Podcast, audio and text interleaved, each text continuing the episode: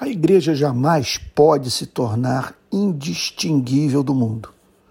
Em nome do que quer que seja, não podemos, insisto, em hipótese alguma, buscar eliminar a diferença entre o que separou sua vida para o louvor da graça do Criador e aquele que não conhece a Deus. As metáforas do sal e da luz nos ensinam precisamente essa lição. Abre aspas. Vocês são sal da terra. Ora, se o sal vier a ser insípido, como lhe restará o sabor?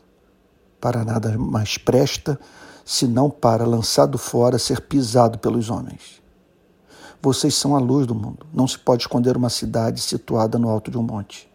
Não se acende uma lamparina para colocá-la debaixo de um cesto, mas num lugar adequado onde ilumina bem todos os que estão na casa. Assim brilhe também a luz de vocês diante dos outros, para que vejam as boas obras que vocês fazem e glorifiquem o Pai de vocês que está nos céus. Fecha aspas.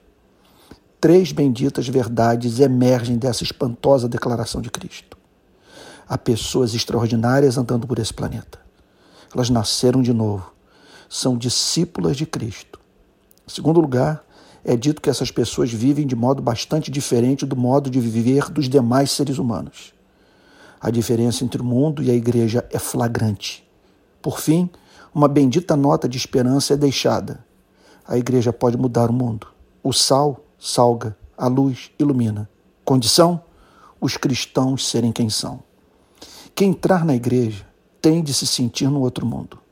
Ali, tudo tem de ser amor, verdade, serviço, amizade, solidariedade, culto.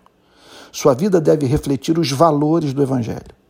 O modo como seus membros lidam com suas diferenças, a forma como tratam os que tropeçaram, a maneira como se relacionam com os irmãos despossuídos. Se não é para ser assim, qual o sentido de investirmos nossa vida na igreja?